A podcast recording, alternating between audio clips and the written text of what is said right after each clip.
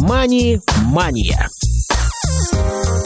Вы слушаете повтор программы. Добрый день, уважаемые радиослушатели. В эфире программа «Мани Мания». Сегодня понедельник, 13 сентября, московское время 12 часов 30 минут.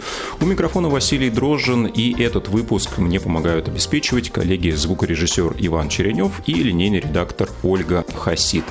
А, друзья, я напоминаю, что вы можете присоединиться к нашему эфиру по телефону 8 800 700 ровно 1645. Звонок из любого региона России бесплатный а, также к вашим услугам skype radio.voz, а, наименование латинскими символами. Соответственно, звоните, задавайте свои вопросы, тем более, что сегодня у нас очень интересная и жизненная тема. Также можно воспользоваться а, сообщениями, которые мы принимаем а, по средствам WhatsApp и SMS на номер 8 903 707 26 71. Ну что же, сегодня у нас интересный гость, который уже в эфире у нас бывал. Это Денис Шипович, основатель и управляющий партнер юридической группы «Шипович и партнеры». Денис, приветствуем тебя. Всем привет.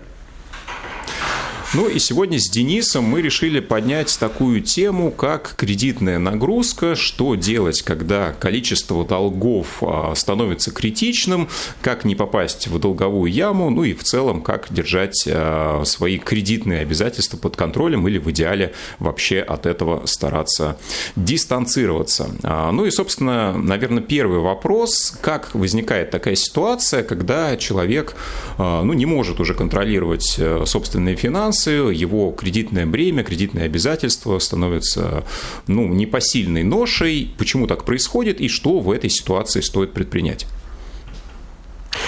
Ну, помнишь, как по классику, все семьи счастливы одинаково и печально по-разному. Примерно так было. Также и здесь у всех разные причины, кто как э, попадает в это. Э, соответственно, кто-то рассчитывает на то, что все удастся погасить вовремя и так далее. А, но случаются те или иные события в жизни, которые не позволяют это сделать. Люди теряют э, работу, снижается зарплата. 2020 а, год, он вообще стал таким критичным, кризисным для многих. А, кто-то более просто легкомысленно, может быть, а может менее расчетливо подходит к своим долговым обязательствам. Поэтому, да, возникают такие ситуации, и они у многих, когда э, долгов становится столько, что с ними ну, сложно расплатиться или подчас вообще даже невозможно в какой-то обозримой перспективе. Вот. Но суть э, даже не в том, кто как э, сталкивается с этой ситуацией, потому что иногда э, действительно э, другого инструмента, другой возможности, как там, справиться с какой-то жизненной ситуацией, кроме кредитов, нет. Ну, например, когда требуется какая-то срочная медицинская помощь, дорогостоящее лечение или операция, тут хочешь не хочешь, до здоровья оно важнее и дороже. Вот. Поэтому суть не в том, как люди оказываются в этих, в этих ситуациях э, с этими проблемами, а в том, э, можно ли их решить и как. Ну, вот если, да, если позволишь, я все-таки чуть-чуть хотел бы тебе а, немножко возразить вот в самом начале, да, потому что а, несколько выпусков мы как раз посвятили разговору о том, а, как все-таки держать финансы под контролем, что такое правильные финансовые привычки, основы финансовой культуры, и, конечно, вот как раз на такие случаи в ситуациях, когда нам нужны экстренно какие-то суммы денег, иногда достаточно крупные, очень важно, чтобы у человека был была финансовая подушка безопасности. Да, что это такое, как ее сформировать, да, почему она важна. А, об этом мы говорили с представителями Центрального банка, ну и в том числе а, в нашем архиве можно эти выпуски послушать. Я думаю, что много интересного и полезного можно оттуда подчеркнуть. И именно а, как раз в ситуации, когда мы можем еще повлиять на развитие событий и не попасть вот в эту долговую яму. Ну а сегодня мы как раз поговорим а, подробнее о том, если мы уже в ней оказались, то что же нам делать в этой ситуации. Соглашусь с тобой, соглашусь с этим комментарием, но, э, как ты сам знаешь, и не далеко не все и не все население нашей страны э, обладает, ну, руководствуется принципами разумного управления финансами и так далее. Не у всех есть эта подушка безопасности и, ну, и тому подобное. Да, да. Понятное дело, что очень вообще хорошо, что сейчас на это обращают внимание, и финансовая грамотность, она распространяется. Но, соответственно, если уж человек в эту ситуацию попал, то, э, в принципе, какие есть варианты выхода из нее?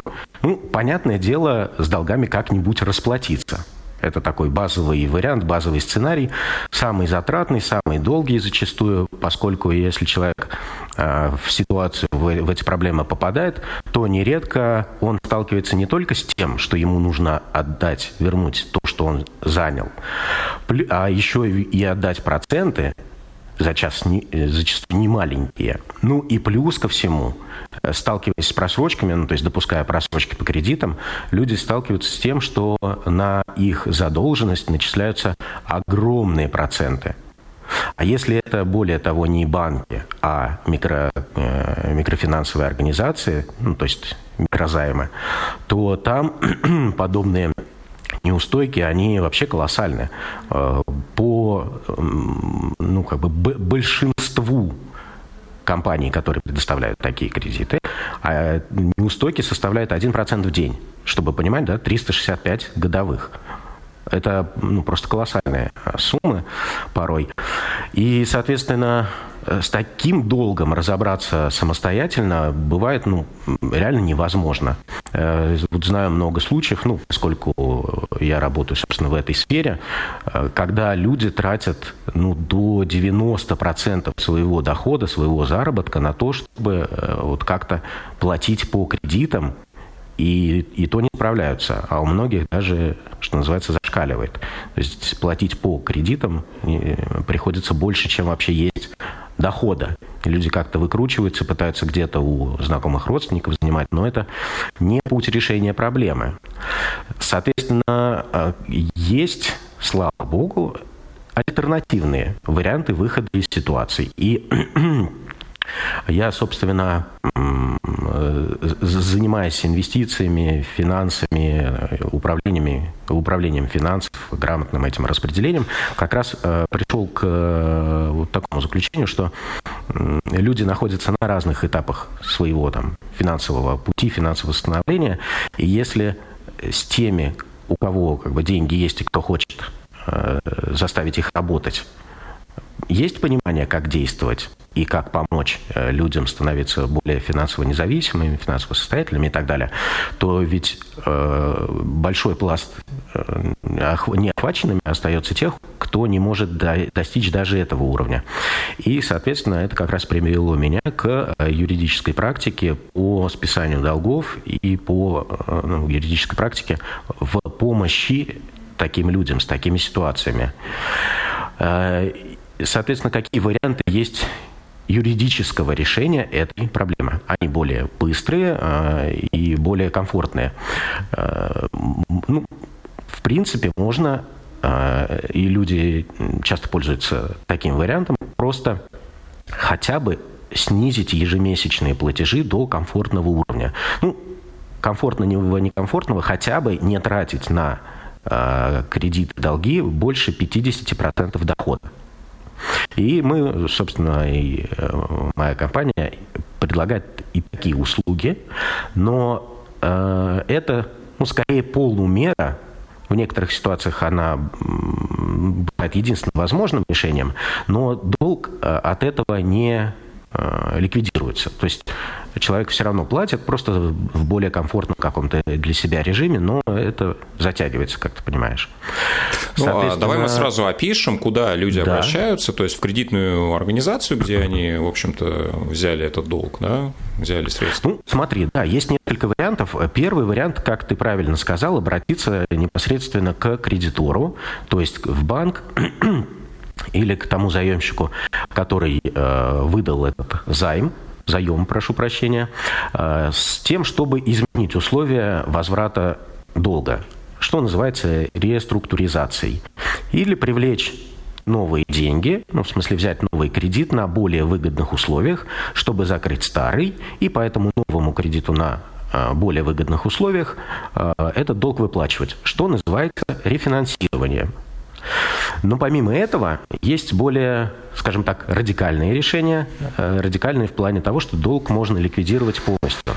На самом деле не, э, до сих пор не очень многие знают, или наоборот, много кто не знает, что у каждого гражданина Российской Федерации есть законное право не чаще, чем раз в пять лет списать свои долги полностью, вот прямо буквально полностью до нуля рублей при определенных условиях, и если э, действительно стало сложно платить по кредитам. И вот э, ровно этим мы занимаемся помогаем людям как раз в таких ситуациях и главным образом э, нацеливаемся на полное освобождение человека от долга. А, ну вот это очень интересно. А давай опишем, а, в какой ситуации это может быть актуально, да, потому что ну, наверняка не всем и каждому это подходит. А, безусловно, человек может в будущем планировать э, также все-таки брать э, кредиты на какие-то uh-huh. свои нужды, да, и наверняка такая процедура на этом отразится самым радикальным образом. Э, радикальным бы не сказал, но отразится. Смотри, на самом деле вокруг этого очень много мифов и страхов, даже среди тех, кто вообще в принципе когда-либо слышал про такую процедуру, про такую возможность. Действительно, люди э, поскольку в массовом сознании пока этих вещей еще нет, э, очень боятся, а что будет потом, что будет дальше, я же не смогу взять кредит. На самом деле это не так. А, все последствия вот подобных процедур, они э, сводятся к следующему. Во-первых, это определенное количество времени человек не, не сможет а, организовывать банк, возглавлять банк, становиться его учредителем. Но я так думаю, что наша аудитория э, вряд ли к этому стремится. Это первое. Второе, соответственно, ровно та же история с страховыми компаниями.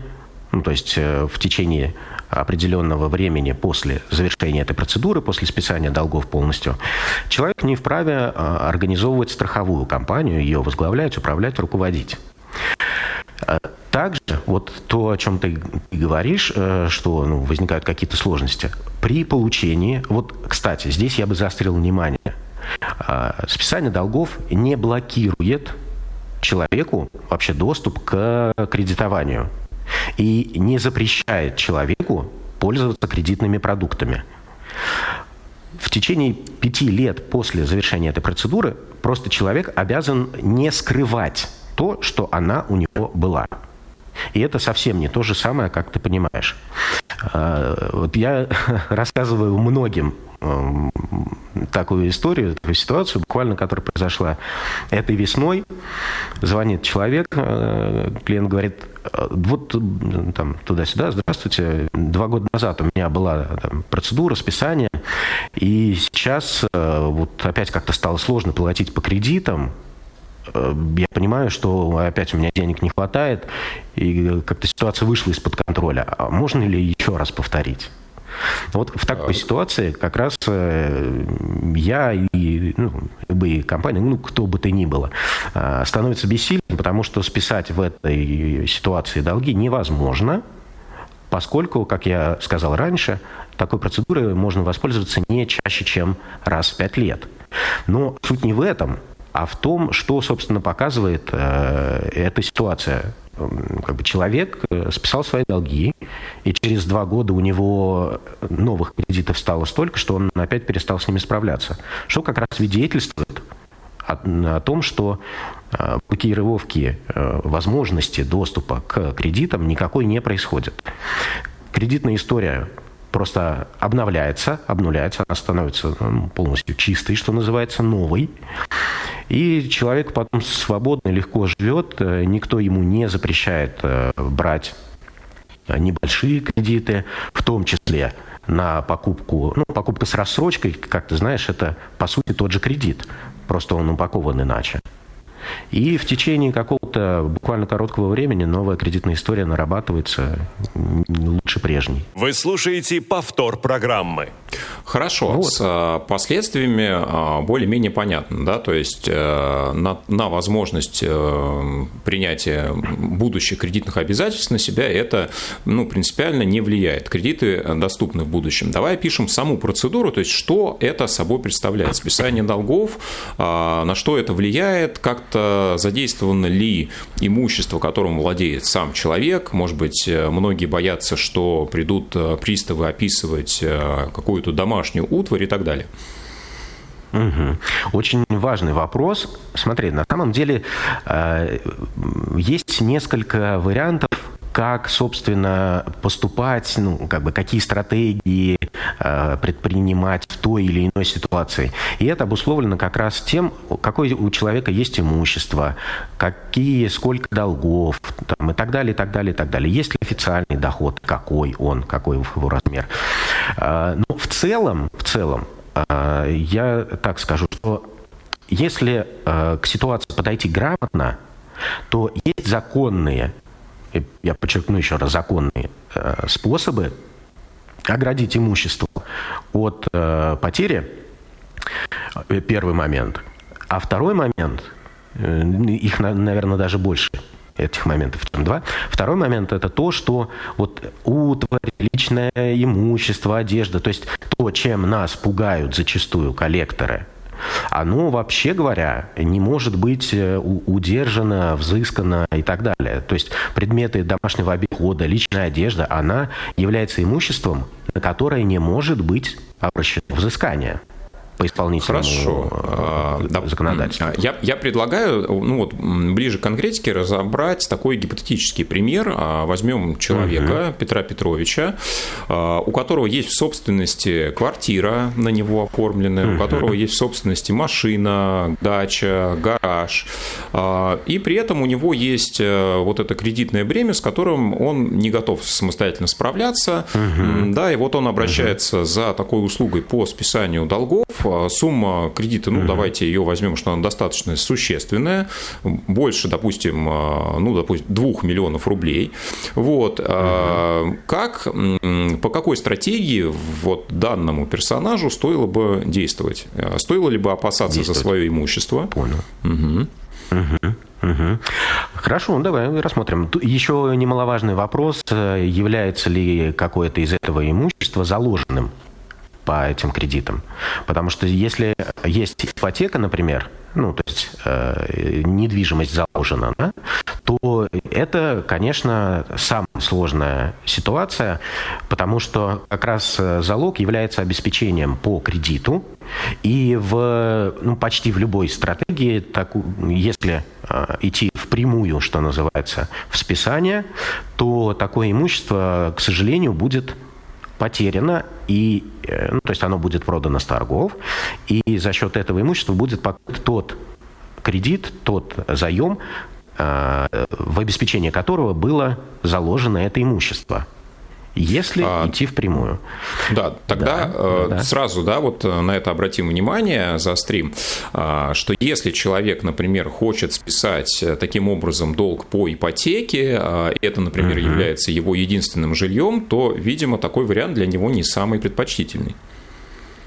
Он, он не то, что не самый предпочтительный, он Мягко для него попросту, попросту невозможен, да. Ну, если он хочет сохранить э, недвижимость. Потому что, смотри, на самом деле даже с ипотекой ситуации есть разные. Например, если человек ее взял, ну, условно, недавно, если он заплатил по этой ипотеке не так много, то, быть может, ему будет, э, для него будет выходом квартиру эту э, отдать, освободиться от долга от кредита, освободиться от всех долговых обязательств и э, заново начать историю и взять, ну, например, новую ипотеку уже на каких-то других условиях. Э, но если туда вложено уже много и терять имущество ну никак не хочется, никак невозможно, то здесь вопрос уже немножко не совсем юридический, а скорее финансовой стратегии.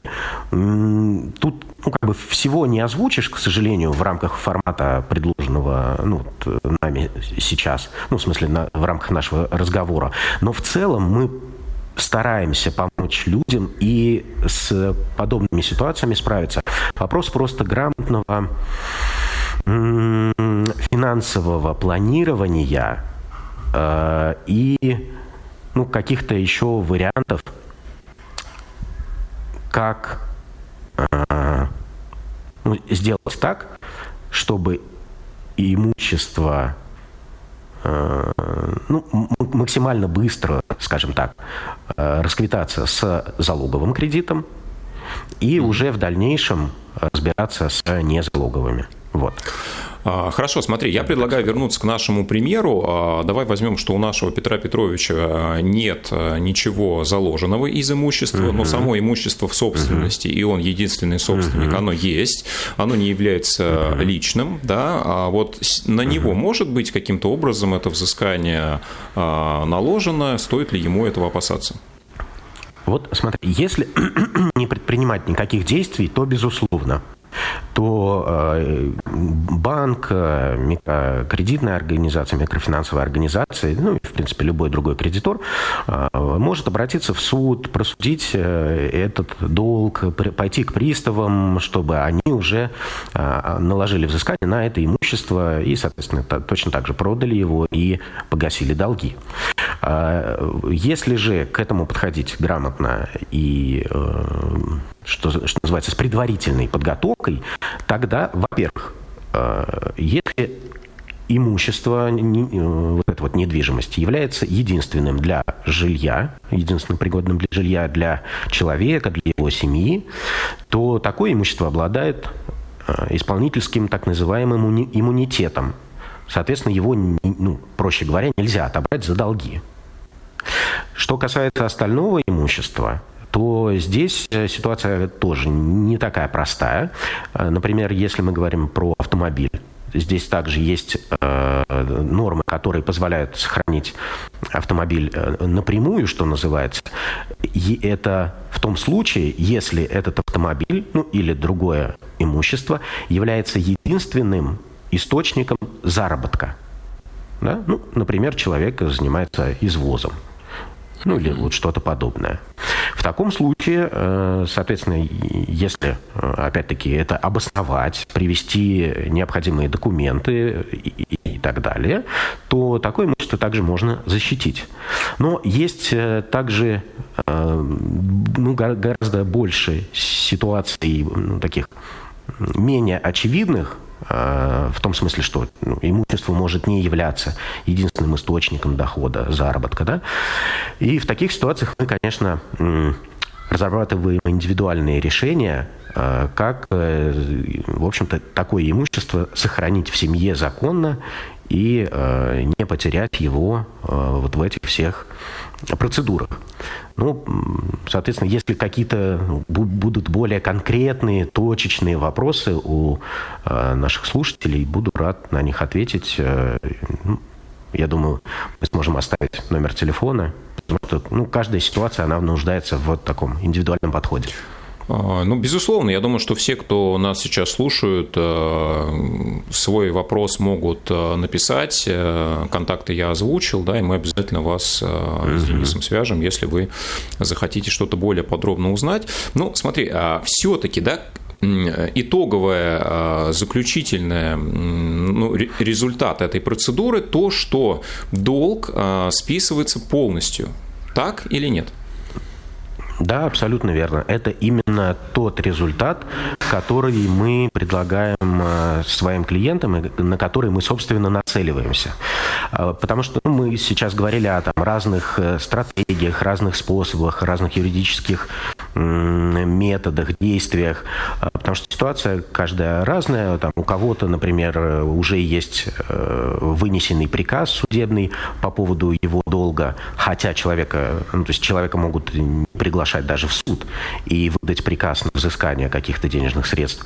И нужно его отменить, как пример, да. Но э, все это детали, которые могут быть не столь интересны, не столь важны человеку в его ситуации. Его волнует конечный результат. Как ты правильно сказал. И, в общем-то, мы как раз э, оказываем таким образом услуги, э, разрабатываем как раз индивидуальную стратегию ровно для того, чтобы достичь этого итогового конечного результата. Полностью списать долги и максимально постараться защитить имущество законными методами, которые имеются на текущий момент у э, человека, у гражданина.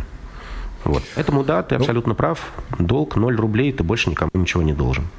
А, ну, вот такой момент еще. Мы обсудили а, недвижимое имущество. Если у человека, ну, вот такая история, например, у него есть э, там, кредитные обязательства, но при этом у него есть, например, депозит, а, который лежит под какой-то там срок, да, на определенный процент, на него будет ли обращено взыскание, да, и вот при инициации этой процедуры, ну, реально ли вот эти деньги сохранить?